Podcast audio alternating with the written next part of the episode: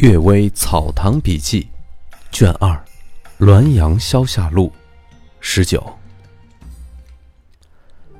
张寿长副使，南皮人，做河南开归到道院时，曾夜里阅读一份段誉的案卷。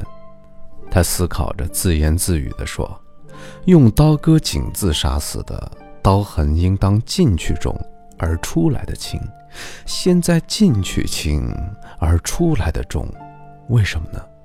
忽然听到背后一声叹息，说：“您还算懂事。”他回头观看，却并没一人。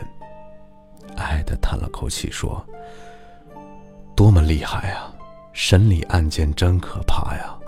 这次幸而不错，怎么能够保证别的日子不错呢？”于是。上书称病而归。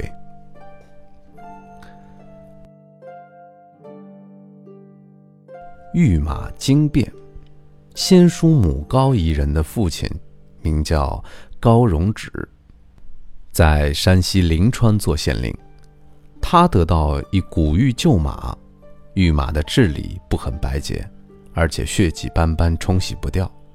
他用紫檀木为御马制作一个底座。常放在书案上，御马的前腿本来是双跪玉起的状态，一天，忽然左腿伸出了座外，高公大惊，全鼠牙传宽这一怪物，说：“程朱主张格物，可这个物件儿，他们也不能退职呀。”一个师爷说：“大凡物件，年久日深就可兴妖作怪。”得到人的精气过多，也能兴妖作怪，这个道理很明白，不足为奇。众人议论将御马击碎，一时犹豫不决。第二天，御马左腿又屈入座内，恢复了原形。考公说：“这还真成了精了。”便将御马投入火炉中，御马在火炉中好似有悠悠的叫声。从此以后，没有发生任何其他怪异。但是高氏从此渐渐衰败。高一人说，御马烧了三天，裂成两截。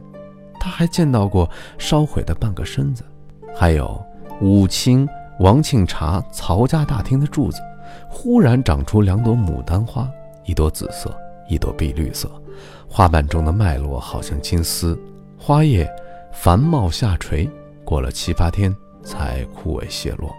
花的根从柱生出，纹理与柱相连，靠近柱子二寸光景还是枯木，往上才渐渐发青。先母太夫人是曹氏的外甥女，小时亲眼见过听柱的牡丹，当时都认为是吉祥征兆。我的外祖雪峰先生说，反常的物就是妖，哪有什么吉祥征兆？后来曹氏门庭。也衰落了。玉带画白蛇。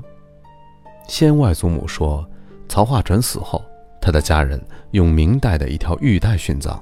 过了几年，他的墓前常见有一条白蛇。后来坟墓被水浸湿，棺材朽坏，在改葬那天，其他珍贵的东西都在，而玉带却不见了。蛇的身上有一节节的花纹。像玉带的形状，难道是他凶猛暴力的魂魄借玉而化吗？